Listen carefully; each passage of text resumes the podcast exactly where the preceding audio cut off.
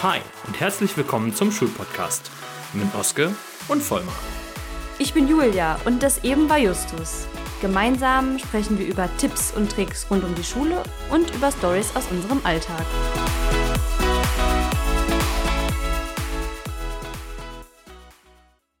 Ein total leidiges Thema für die meisten Lehrkräfte und sicherlich auch für viele Schülerinnen und Schüler sind Unterrichtsstörungen. Wie du darauf vernünftig reagierst und wie du die am besten vielleicht sogar vermeidest, das erfährst du in der heutigen Folge. Dann verrat doch mal den Zuhörerinnen und Zuhörern, Justus, gibt es bei dir überhaupt Unterrichtsstörungen? Bei mir? Was? Nie. Nein.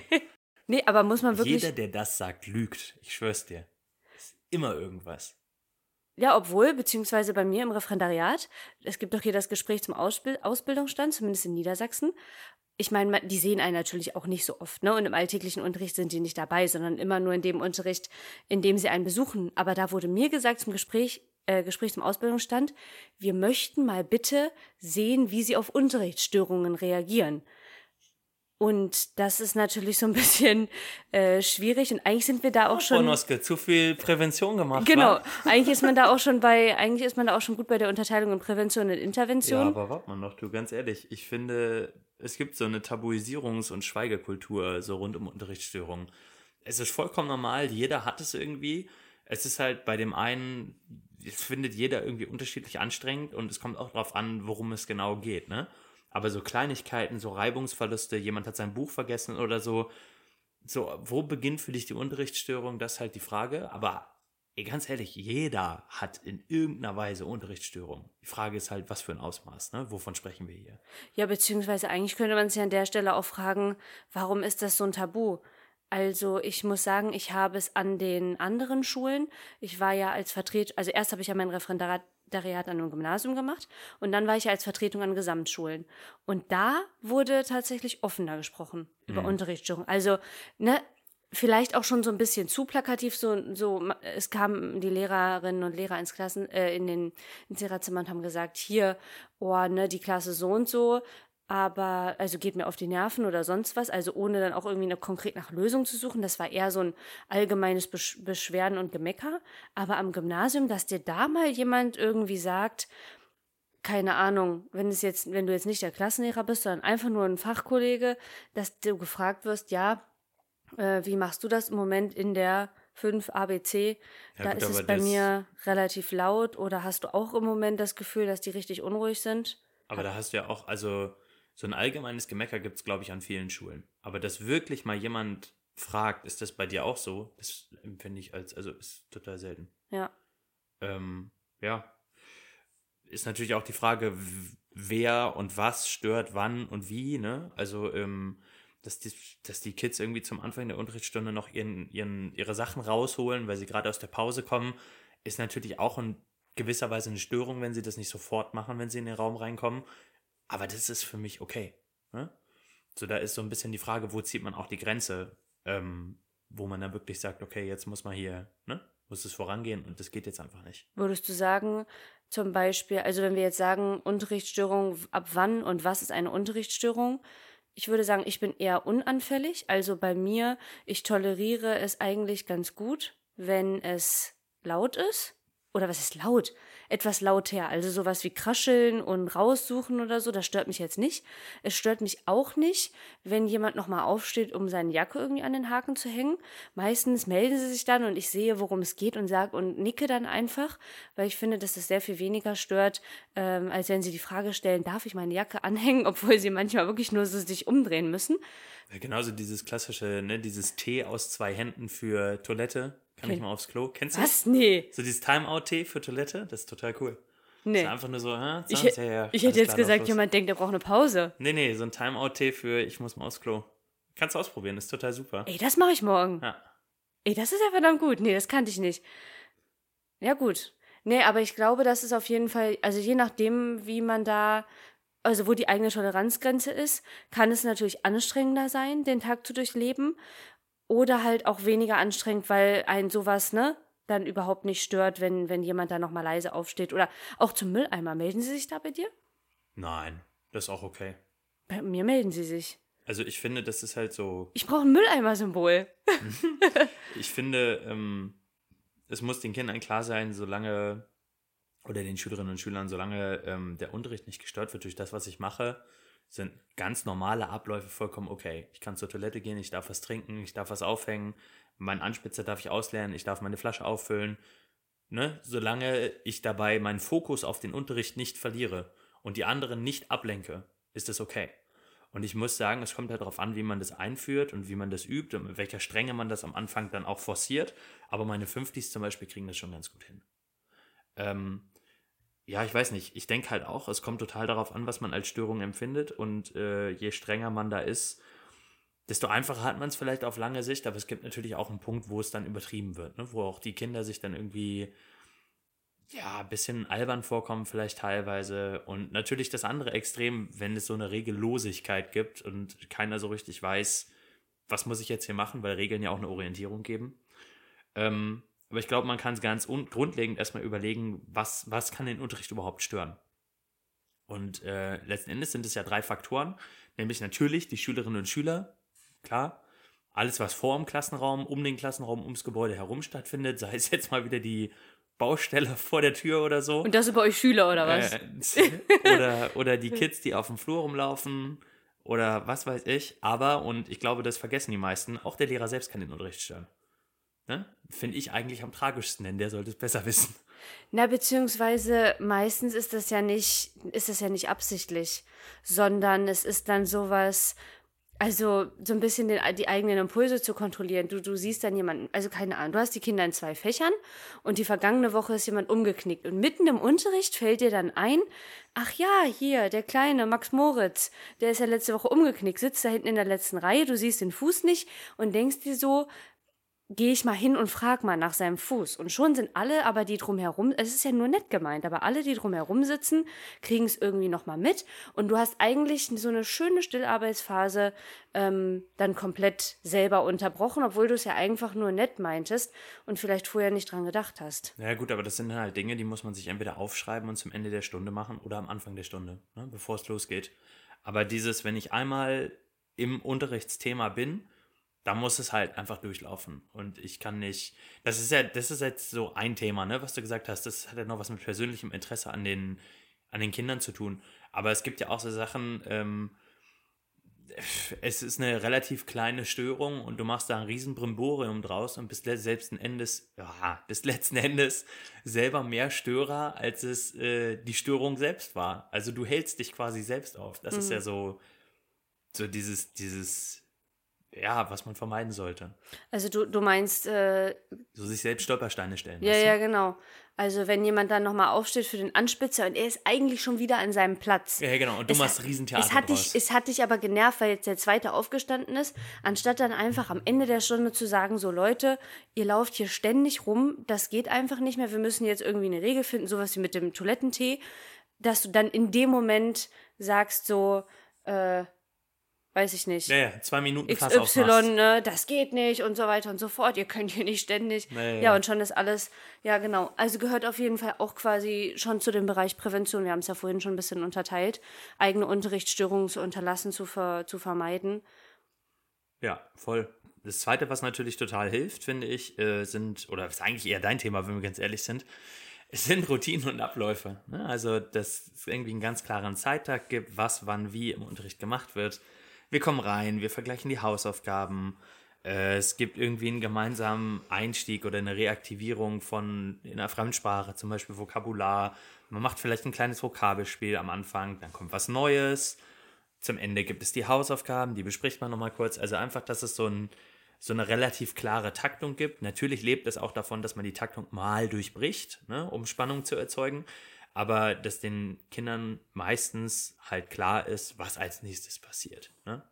Ich glaube, du hast dann Französisch zum Beispiel ein ganz cooles, äh, so ein ganz cooles Ritual. Wie, wie hast du das genannt? Der Satz der Stunde oder so? Ja, genau. Phrase de la journée, äh, Satz des Tages oder ähm, eigentlich sorgt, sorgen diese Routinen ja auch, wenn man letztendlich will, dafür, dass so ein gewisser Fluss entsteht. Ne? Also ich habe mir das ursprünglich mal ausgedacht. In der Sporthalle mache ich so, ich lasse die immer alle zusammen in die Halle und lasse die fünf Runden einlaufen. Weil ich einfach über die Zeit gemerkt habe, und dann setzen sie sich im Halbkreis hin. Das ist quasi schon so geregelt und dann können wir von da anmerken, Ja. äh, anfangen. Ich habe nämlich gemerkt, dass einfach in Sport unglaublich viel zusammenkommt. Also der eine steht da, hat irgendwie hat seine Schuhe nicht, der nächste hat sich irgendwie am Handgelenk verletzt, ähm, der dritte hat irgendwie irgendwelche anderen Gründe, warum er heute nicht aktiv teilnehmen kann. Und ich war richtig ausgelastet fast schon damit, dass ich mich um diese ganzen Sachen kümmern muss, alle eigentlich rumstehen und warten, dass es in irgendeiner Weise anfängt. Ja. Dann hat einer noch eine Entschuldigung, Klassenbuch eintragen musst du auch noch. Genau. Ja, ja. Und da habe ich mir das, da habe ich das dann einfach irgendwann mal so angefangen. Und das habe ich als wirklich sinnvoll empfunden und es hat auch einfach für so einen, so einen dynamischen Einstieg dann in dem Moment gesorgt, in die Stunde. Und in Französisch habe ich mir überlegt, okay, was könnte man machen, so sie einlaufen und das macht keinen Sinn. Ja Das klar, ist- letzten Endes hast du dir also überlegt, wie können die Schüler üben, warm werden für Französisch und ich habe gleichzeitig Zeit, Anwesenheit zu checken, Kram zu organisieren und so weiter. Genau, genau. Ja, clever. Und äh, dieses mit Satz des Tages, also vielleicht als Referendarin hätte ich, hätte ich mir jetzt da wieder tausend Gedanken gemacht, was wäre ein guter Satz des Tages, der die Inhalte wiederholt. Aber wenn man ähm, eine Weile dabei ist und auch weiß, was man, was man in der letzten Stunde gemacht hat, dann nehme ich wirklich einfach das Buch, schlag das auf, überlege noch mal kurz, entweder prägnantes Vokabular oder prägnante ähm, Grammatik, die in der Stunde zuvor dran war, oder auch einfach irgendein Anwendungssatz aus der letzten Vertiefung. Und dann diktiere ich auf Deutsch einfach tatsächlich so einen längeren, längeren Satz oder auch mal eine Frage mit einer Antwort und die schreiben das direkt auf Französisch auf. Und während ich das, während ich das mache, das ist vielleicht jetzt natürlich auch, kann sein, dass das den einen dann schon wieder komplett auslastet, aber während ich das diktiere, habe ich dann Zeit, Klassenbuch aufzuschlagen, einmal grob zu gucken, wer fehlt. Wenn mir jemand vorne was hingelegt hat, dann da einmal drauf zu gucken und so ist in irgendeiner Weise ein Fluss äh, gegeben. Eigentlich kann man das auch sagen, Bewegungs, ähm, Bewegungsfluss, Unterrichtsfluss an verschiedenen Stellen im Unterricht, ne? Sich zu überlegen, wenn man schon weiß, dass etwas kommt. Wir haben ja zum Beispiel immer eine 5-Minuten-Pause in den Doppelstunden. Ja. Und wenn ich weiß, dass danach irgendwas kommt, wo ganz aufwendig Stationen eingeteilt, Tische gerückt werden müssen oder und so weiter, dann das klug so zu legen, dass man sagt, ihr rückt jetzt noch die Tische und dann geht ihr in die Pause. Ja. Oder jeder nimmt sich jetzt hier noch ein Blatt und dann wird schon die komplette Unruhe entstehen, weil man hier ein Blatt, da ein Blatt, da ein Blatt für irgendeine Stationsarbeit braucht und danach macht ihr zum Beispiel, oder darf jeder, der will, aufs Klo was trinken und dann machen wir weiter. So kann man es ja auch Genau, oder erst, Ich inoffiziell. gerade sagen, oder erst Orga zu klären, ne? So, pass auf, äh, wenn ich jetzt zu Ende gesprochen habe, das ist immer der wichtigste Oh, Satz, sonst ist- sofort los. Ja, ja. Wenn ich zu Ende gesprochen habe, dann äh, rückt zuerst jeder von euch seinen Tisch an diese und jene Position. Ihr nehmt euch ein Blatt, folgendes Material raus und dann dürft ihr in die Pause gehen. Genau. Niemals vergessen diesen Satz, wenn ich zu Ende gesprochen habe. Aus Erfahrung, es bricht sofort Chaos aus. Die Ja. fangen sofort an, Ja. die sind eifrig, die wollen los. Ähm, gehen wir schon so ein bisschen über zum, zum nächsten Punkt, das Allgegenwärtigkeit. Ähm, also sich äh, im Grunde genommen ja, mit seiner Aufmerksamkeit so ein bisschen im Raum zu verteilen, würde ich das nennen. Ähm, du bekommst also mit, wenn irgendwo irgendwas passiert, völlig egal wo. Du hast alle so ein bisschen im Blick, aber hast auch dich selbst im Blick und deinen Ablauf im Blick. Ne? Also Allgegenwärtigkeit, so wie du gerade gesagt hast, ich weiß, jetzt kommt gleich die Pause, wie kann ich das jetzt so organisieren, dass das da irgendwie alles zusammenläuft. Ähm, ja, und dann auch den Unterrichtsfluss aufrechterhält. Ne? Ja, beziehungsweise ich habe immer so für, für Allgegenwärtigkeit so dieses klassische hinten Augen zu haben.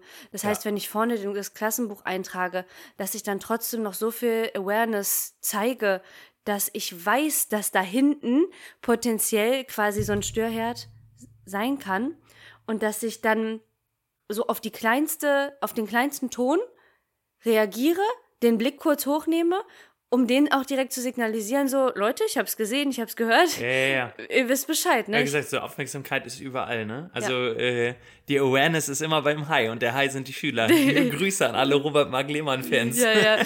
Viel, viele kleine Haie. Genau. Also all das zur, zur Intervention und dann vielleicht noch der letzte Punkt, das richtige Lernniveau zu treffen, also sowohl Unter- als auch Überforderungen zu vermeiden. Ich finde, das ist relativ, also relativ schwierig kann man identifizieren, ob das das Problem war. Ich finde, da braucht man dann oft die Metaebene. Manchmal entsteht einfach so eine Unruhe oder insgesamt einfach Unterrichtsstörung und man weiß gar nicht so richtig, woran, woran lag es. Also man hatte das Gefühl, man war irgendwie die ganze Zeit präsent, man hat die Orga richtig gut gemacht, ähm, es lief einfach eine Phase in die andere über, man hatte eigentlich schon Pause und trotzdem ist einfach insgesamt so eine, ja fast schon wie so eine Unzufriedenheit bei allen. Und da dann einfach reinzugehen und auch einfach mal zu fragen, so, was ist denn jetzt gerade das Problem? Und dann finde ich, wenn dann was kommt, kommt dann meistens so, ja, ähm, keine Ahnung, wir verstehen es nicht oder es ist viel zu schwer Ja, oder wir oder wissen wir haben nicht. gerade eine Klassenarbeit geschrieben, ne? Also Ja, gut, sowas. Du meinst, das Lernniveau ist ja dann auch zu hoch, weil sie eigentlich schon vollkommen egal. ausgeschöpft Ich wollte sind. gerade sagen, du darfst auch nicht vergessen, die sitzen da alle mit ihrer persönlichen Tages- und Lebensvorgeschichte, ne? Und was jeder in diesem Moment braucht, ist halt häufig anders. Ja. Und je nachdem, wie gerade der Tag und die Stimmung in der Klasse ist, kann es halt einfach mal sein, da kann deine Stunde eigentlich perfekt geplant sein. An einem anderen Tag würde die glatt durchlaufen.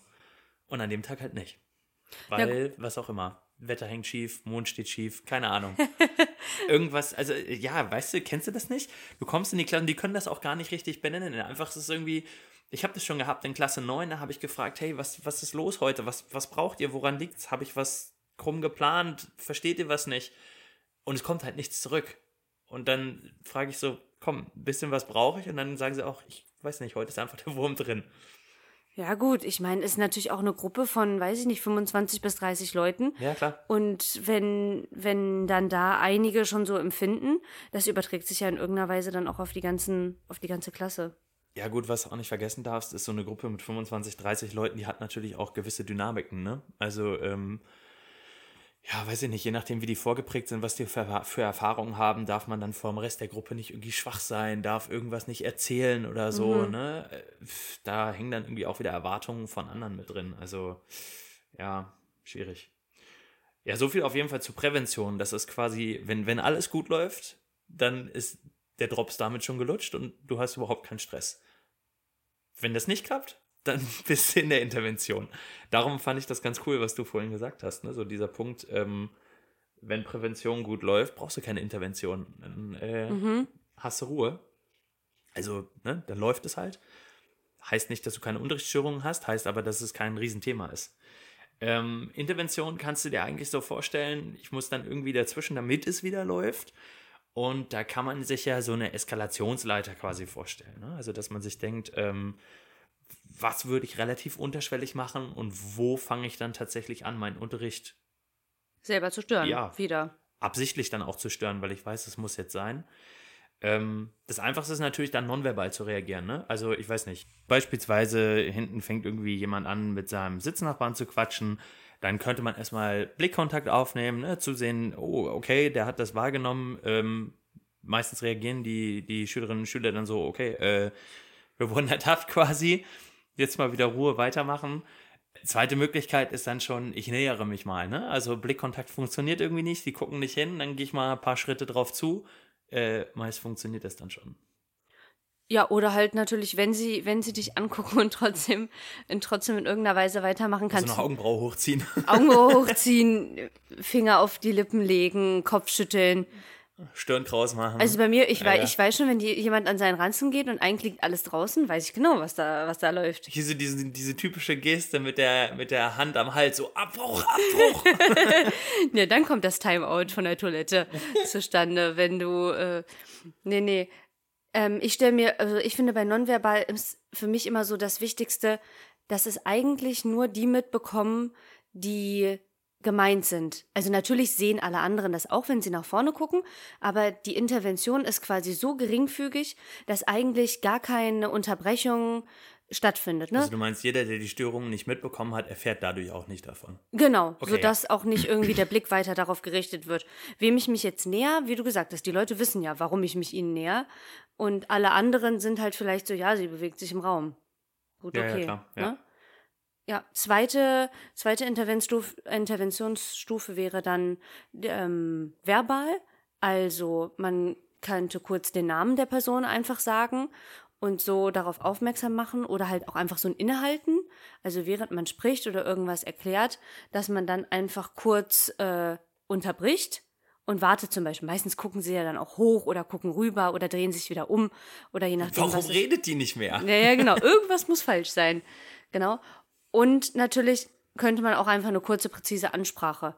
Wobei da ja immer so ein bisschen ist, sag nicht das, was sie nicht machen sollen, sondern sag, was sie machen sollen. Also zum Beispiel Handy weg oder mitlesen oder Mhm. aufpassen. Ne? Und nicht sagen so, nicht mehr Aufgabe am Handy beginnen. spielen. Ja, Ja. genau. So, loslegen jetzt. Ja, ja, weil das, deine, deine Nicht-Information sagt ihnen halt, was sie nicht machen sollen, aber es fehlt die Information, was, Was- sie stattdessen machen sollen. genau. Ne? Und die letzte Stufe wäre dann so ein bisschen ähm, aus der Situation raus, also jemandem die Möglichkeit geben, natürlich einfach die Situation und damit auch die so ein bisschen die Eskalation zu verlassen, ne? Indem man sagt, so, hier äh, XY vor die Tür, indem man dort natürlich in Ruhe auch das Gespräch suchen kann, indem man einfach auch so eine, also dieses typische, finde ich, ist dieses, dieses Lachflash bei, Mäd- bei den Mädchen.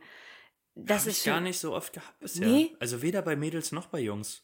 Also das ist für mich so eine Situation, wo ich sage, das würde ich auch jedem, jedem Referendar, Geh Referendarin mal raus, hol raten. mal zwei Minuten Luft. Ja, wirklich. Und da geht es ja auch gar nicht um irgendwie eine Strafe oder irgendwie Ausgrenzen, sondern einfach, es hat keinen Sinn. Es lässt Ja. sich in der, in der Situation selbst. Kommt das so häufig vor bei euch? Nö, ich habe das nicht, noch nie Nein, gehabt. nicht häufig, aber wenn es dann vorkommt, dann erholen die sich nicht. Ich habe das noch nie gehabt. Echt? Ja. Bei dir ist es nicht lustig. Nicht so wie ich, die hier letztens voll an der Tafel hängen geblieben ist mit ihrer Hand. Da bin ich so, habe ich mich so umgedreht und bin mit meiner Hand volle Möhre an, an hier diesen Schwammhalter. Aber es hat richtig geknallt. Alle haben geguckt, ein paar haben es gesehen. Die haben mich so angeguckt und so waren so, hm, dürfen wir jetzt lachen? Darf man lachen? Ich habe auch gelacht, sie haben gelacht. Und dann haben sich halt zwei nicht mehr eingekriegt, ne, Ehrlich? danach, ja. Ich habe das auch nicht persönlich genommen oder so. Ich habe dann, deswegen habe ich sie nicht rausgeschickt, sondern ich habe sie rausgeschickt, weil es einfach gestört hat. Dann meinte ich so, Ja, ihr ja. geht jetzt mal raus, ihr beruhigt euch jetzt, was ihr gesehen habt, ne? Das ist das. kommt er wieder rein, wenn das ihr wieder war witzig. Genau, seid. und dann Ja. kamen sie halt wieder rein, ohne großes Bromborium. Ja, ähm, ist doch voll gut. also, ne, da musste ich auch gar nicht groß hinterhergehen. Aber manchmal ist natürlich dann die Frage, hinterherzugehen, Fehlverhalten zu klären, weiteren Plan zu machen und auch einfach wieder zu fragen, so, ne, bist du jetzt bereit, wieder zurück in den Unterricht zu kommen? Kriegen wir das jetzt heute irgendwie hin? Ja, vor allem auch äh, konstruktiv, ne? Also kann ich wieder konstruktiv teilnehmen oder ähm, hat das keinen Sinn? Genau. Ja, bei, also ich finde das stellenweise schwierig. Es gibt äh, Schülerinnen und Schüler, mit denen klappt das sehr gut. Es gibt aber auch welche, bei denen klappt es überhaupt nicht. Ja, also, ähm, ach, ich weiß nicht, wenn du dann da draußen Gespräche geführt hast und ähm, die Frage war so ungefähr, ja, pf, warum, warum, was ist los gerade? Ne? Ähm, und du kriegst einfach keine Antwort. Und dann auch auf die Frage, bekommen wir das hin für den Rest der Unterrichtsstunde?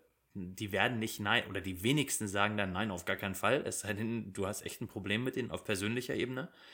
Ähm, aber ich habe halt auf der einen Seite welche dabei, die sagen, ja, sorry, äh, weiß ich nicht, ich war da irgendwie, ich war raus, ähm, ich bin wieder dabei jetzt, ne? Und es Mhm. gibt andere, mit denen kannst du kein Gespräch darüber führen. Die, die kommen raus, die gucken dich an, die gehen rein, die sagen keinen Ton. Und dann geht's wieder von vorne los. Also selbst obwohl du quasi die Metaebene gesucht hast. Ja, ja, dann ist es halt, dann ist dann, ne, dann musst du einen drüber gehen, dann musst du sie natürlich nochmal rausbitten und dann ganz klare Ansage. Dann äh, ist halt auch irgendwo der Punkt erreicht, wo du nicht mehr darauf aus bist zu sagen, so, jetzt hier mal freundlich, ne, komm mal wieder rein in den Unterricht, sondern ganz klare Ansage, hör mal zu.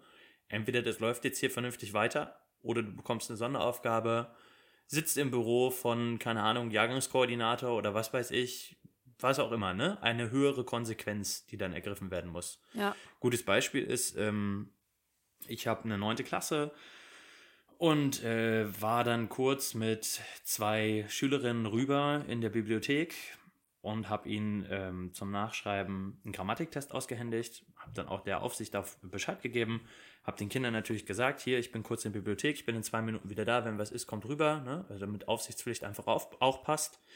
Und als ich zurückkam, habe ich schon auf dem Gang gehört, dass irgendwelche lauten Geräusche über irgendeinen Laptop abgespielt worden sind. Äh, Tür aufgemacht, natürlich sofort gesehen, wer es war. Äh, war der übliche Verdächtige, schon mehr, mehrfach aufgefallen, gab Absprachen im Klassenteam. Natürlich rausgeholt zum Gespräch, aber da gab es dann natürlich auch kein Pardon mehr. Ne? Also es war vorher bekannt, er wusste genau, was passiert und ab zum Schulleiterbüro. Also dass man sich auch einfach da irgendwie überlegt, äh, so eine Eskalationsleiter, die muss nicht nur innerhalb einer Stunde stimmen, sondern auch darüber hinaus. Und wenn einfach bekannt ist, dass bestimmte äh, Charaktere dann immer wieder auffallen, auch in unterschiedlichen Unterrichtsformen, dann muss natürlich auch zugesehen werden, dass das langfristig auch höhere Konsequenzen hat, als nur wir gehen raus und sprechen mal ganz kurz. Ja, ja, ja, auf jeden Fall. Gut, eigentlich kann man insgesamt sagen, wenn man, äh, also dass all diese Sachen, ich glaube, den hatten wir schon im Studium, Ja, ja, hatten wir. Ja, wir hatten Typ. doch auch ein Seminar bei dem. Ja, ja, hatten, der hat äh, bei uns in der Uni doziert. Genau. Hans-Peter Nolting. Hans-Peter Nolting, ja. Genau, dass der ein gutes, dass der ein, ich glaube, das ist auch echt eins der wenigen Bücher, die wir uns dann ganz früh auch schon gekauft haben, ne? Prävention von Unterrichtsstörungen. Prävention Intervention von Unterrichtsstörungen. Genau, Aber das. Intervention war auch mit drin. Ich glaube, das ist auch ich mit fand drin. das Buch total super. Andere haben, fanden, ja, ich kann mit dem Seminar nichts anfangen, aber ich fand, es war eins der besten Pädagogikseminare im ja, Bachelor. ja. Und auch einfach wirklich für die Praxis, ne? Ja, voll. Also, das kann, kann man auf jeden Fall empfehlen. Da findet man nochmal umfassend auch in, in beiden Bereichen nochmal so ein bisschen Erklärungen und einzelne Definitionen zu den Begriffen. Ich meine, am Ende kommt es nicht auf die Definitionen an, aber einfach, um auch für sich so ein bisschen abzustecken, wo kann ich vielleicht noch was drehen und wo mache ich eigentlich schon, schon alles, alles richtig und es gibt trotzdem noch Unterrichtsstörungen. Dann, was du gesagt hast, verschiedene Sachen auszuprobieren. Also Tage können unterschiedlich sein, Klassen können unterschiedlich sein, man selber kann in verschiedenen Verfassungen sein. Nur weil an dem einen Tag oder in der einen Klasse das funktioniert hat oder ähm, man damit gute Erfahrungen gemacht hat, muss das nicht heißen, dass das in anderen Klassen bei einer Unterrichtsstörung genau in derselben Weise funktionieren wird. Ja, genauso, dass es nicht zwischen zwei unterschiedlichen Kolleginnen und Kollegen gleich funktioniert, ne? Also, äh, pff, ja, klar, wir erzählen hier jetzt gerade, was für uns funktioniert, das heißt aber nicht, dass das für jeden funktioniert. Das sind zwar irgendwie Konzepte, ja, die mit Sicherheit ihre Berechtigung haben, aber ähm, es kommt halt voll drauf an, auch was hast du für eine Ebene mit den Kindern, wie bist du selbst drauf, kannst du hinter diesem Konzept mit deiner Person stehen oder findest du dich selbst dabei lächerlich, ne? Also Mhm. muss man halt so ein bisschen ausprobieren. Ja, voll. Ja, alleine das mit dem Satz des Tages. Ich meine, ich habe jetzt eine sechste und eine siebte, so die wurden jetzt ganz früh daran gewöhnt, aber jetzt stellt man sich mal vor, man übernimmt eine neunte oder eine zehnte. Die sind überhaupt nicht daran gewöhnt. Vielleicht Ja. wurden keine kompetenzorientierten Vokabeltests geschrieben. Dann diktierst du da jede Stunde irgendwelche Sätze, wo man das komplett anwenden muss und die sind einfach jede Stunde schon am Anfang so dermaßen überfordert, dass du weder einen Fluss reinbekommst noch einen äh, runden Anfang hast. Und das wäre dann halt eine, ne, so an sich kann das gut funktionieren, aber man muss halt einfach jeweils individuell gucken Ja, voll, klar. mit den Klassen. Ja, ähm, auf, wie gesagt, auf jeden Fall auch immer wieder ähm, sinnvoll ist eine Metaebene. Also wenn du merkst, irgendwie, ich probiere alles und es funktioniert nicht so richtig, ja, dann einfach mal mit den Kindern darüber zu sprechen, ne? Also den Unterricht da mal Unterricht sein zu lassen für eine Minute, einen Cut zu setzen und zu sagen, ey, was ist los heute? Woran liegt es? Ne? Sie als Menschen wahrzunehmen, äh, vielleicht ist irgendwas vorgefallen in der Klasse, im Klassengefüge und sie brauchen einfach das, ne? dass sie man irgendwie gerade jemand da ist, mit der mit ihnen darüber spricht auch. Ja, beziehungsweise wenn es längerfristige Probleme sind, kann es sich natürlich auch anbieten, in irgendeiner Weise anonym oder über den Klassensprecher, Klassensprecherin das sammeln zu lassen und einfach mal zu hören, so aus eurer Sicht, was ist eigentlich sozusagen, was sind die Probleme? Vielleicht kommen da dann auch einfach schon Sachen, mit denen man dann in der Weise weiterarbeiten kann, die sie einem aber so ins Gesicht nicht direkt sagen wollen. Ne? Es kann ja auch längerfristige Störungen und Probleme, ne? also dass es sich einfach so rauskristallisiert, dass mit einer Klasse nicht so gut läuft. Ja, toll, voll. Und ich finde auch, ähm, das ist so ein Punkt, das betrifft nicht nur die Kinder, dieses Ansprechen, ne? also darüber zu sprechen, wenn irgendwas nicht läuft. Das muss mit der Klasse unbedingt passieren, aber das darf auch mit Kollegen sein. Ich finde es total schlimm, wenn irgendwie so diese, diese. Scheinwelt aufgebaut wird. Ja, so ein Tabu, so nach dem Motto, ah, ist ja alles so toll hier. Mein Unterricht ist so toll, es ist so super. Ach komm, ist doch lächerlich. Es läuft bei jedem mal was schief und darüber kann man sprechen. Es fühlen sich doch alle nur völlig bescheuert, wenn bei einem selbst es mal nicht läuft und dann geht man ins Lehrerzimmer oder über die Gänge und äh, hört wieder alle erzählen, dass es angeblich bei ihnen so super ist. Also, weiß ich nicht. Also mehr Realität. Ja, klar, total. Im, Also, was soll denn das? Andere Berufsgruppen sprechen sich auch vernünftig ab. Warum, warum darf das im Lehrerberuf nicht so sein? Es ist sicherlich nicht an jeder Schule so, ne? Und ist auch an meiner jetzigen Schule nicht so. Aber, ähm, ja, da gab es schon ganz merkwürdige Erfahrungen, auch in Praktika und so, ne? hm, hm. Also, weiß ich nicht, auch, auch Lehrer, die mit den Kindern nicht sprechen, ne? wenn irgendwie was schief geht und die einfach da stoisch ihren Unterricht durchgezogen haben und man hat so gedacht, hallo? Merkst du nicht, dass die irgendwie gerade alle entgleiten, keiner mehr kognitiv dabei ist? Ja, das muss, also weiß ich nicht, finde ich total wichtig, miteinander zu sprechen. Niemand kann in den Kopf gucken, muss schon sagen, was los ist. Ich finde, eigentlich kann man damit auch schon zusammenfassen. Also ähm, Unterrichtsstörungen werden ganz individuell wahrgenommen. Für jeden ist was anderes eine Störung. Man muss sich ganz klar überlegen, dass äh, verschiedene Faktoren stören können und dazu gehören eben nicht nur Schüler und Umgebung, sondern auch die Lehrkräfte selbst. Und ähm, von der Reaktion her ist natürlich die Prävention immer das Beste. Das heißt, von vornherein dafür zu sorgen, dass ich den Unterricht gar nicht unterbrechen muss und eine Intervention findet nur statt, wenn es gar nicht anders geht. Dann, äh, dann darauf zu achten, dass es da eine gewisse Eskalationsleiter gibt und man nicht von Anfang an gleich die harten Geschütze auffährt. Die ausdrückliche Empfehlung nochmal für das Buch von Hans-Peter Nolting zur Prävention und Intervention von Unterrichtsstörungen. Ähm, ja, und ansonsten definitiv mal Metaebene suchen, mit äh, anderen Kollegen drüber sprechen, mit der Klasse drüber sprechen, das nicht tabuisieren, sondern wirklich eine Gesprächskultur aufbauen und sich ähm, gerade für die Intervention einfach mal bewusst machen, Erziehung ist Erpressung. Das ist halt so. Ja? Also es läuft so und so, das sind die Regeln, ansonsten ist diese und jene Konsequenz. So funktioniert halt Erziehung. Aber auf jeden Fall tabuisiert eure Unterrichtsstörung nicht und sprecht einfach darüber. Das macht vieles einfacher. Ähm, ich bin mir sicher, anderen geht es genauso und es wird euch sehr viel besser gehen, wenn ihr euch darüber austauscht. Sowohl mit anderen Kolleginnen und Kollegen als auch mit euren Klassen. Weiter geht's mit dem heutigen Entweder-Oder. Und wenn ich dir jetzt gleich die Frage gestellt habe, machen wir das heute mal so. Wir antworten mal gleichzeitig und danach gibt jeder seine Erklärung. Okay, ich bin gespannt. Also, Unterrichtsvorbereitung digital oder analog? Eins, Drei, zwei, zwei drei. eins. Digital. Digital. Ja, easy. Warum ist es bei dir digital? Aber ich glaube, wir haben schon, also ich glaube, für die Zuhörerinnen und Zuhörer war es jetzt eigentlich, war es jetzt eigentlich klar, dass wir beide auf der digitalen Seite sind. Beziehungsweise ich muss es ein bisschen, ich muss es ein bisschen ausschärfen. Ich äh, habe ja seit diesem Jahr eine sechste, eine siebte, eine elfte, eine zwölfte in Französisch und die habe ich eigentlich vorher bis auf eine zwölfte noch nie unterrichtet. Das heißt, ich bin jetzt in vielen Klassen das allererste Mal ähm, dabei, und muss mich komplett einarbeiten in die Bücher.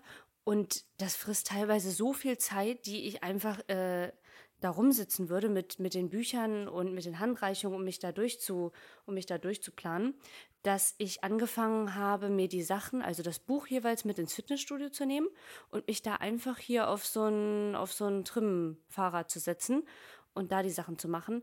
Da nehme ich dann aber tatsächlich einfach Papier, denn noch irgendwie Tablet darauf, so viel Platz ist da ja nicht. Das ist ja auch nicht dafür ausgelegt, dass man da arbeitet. Von daher, da schreibe ich dann tatsächlich auf Papier, tippe das dann später ab, aber letztendlich mündet das ja dann auch in digital. Ähm, ja, aus den Gründen, die du vermutlich gleich nennen wirst. Man hat immer alles dabei, man kann alles abändern, man kann es einfach ausdrucken, man braucht nicht tausend Ordner. Du verlierst nichts, du kannst es wiederverwenden.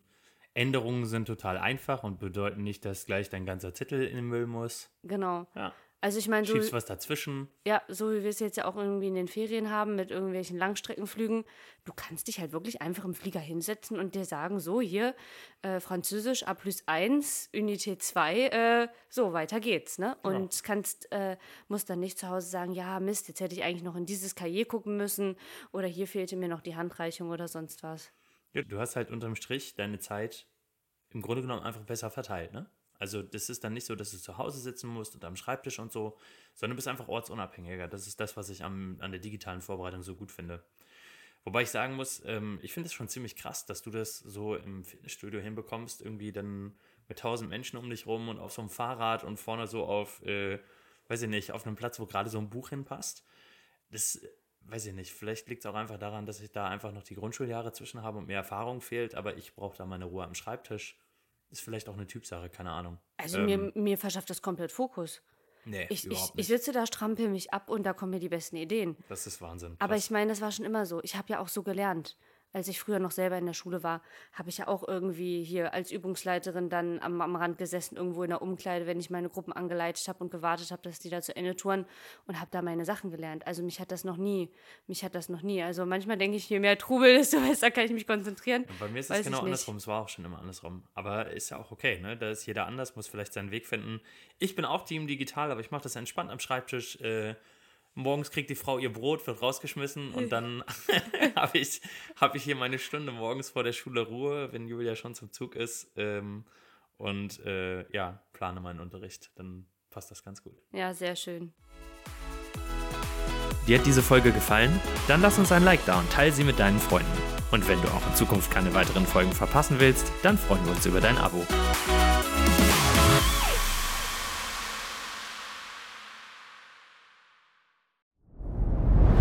Dir hat dieser Podcast gefallen? Dann klicke jetzt auf Abonnieren und empfehle ihn weiter. Bleib immer auf dem Laufenden und folge uns bei Twitter, Instagram und Facebook. Mehr Podcasts findest du auf meinpodcast.de.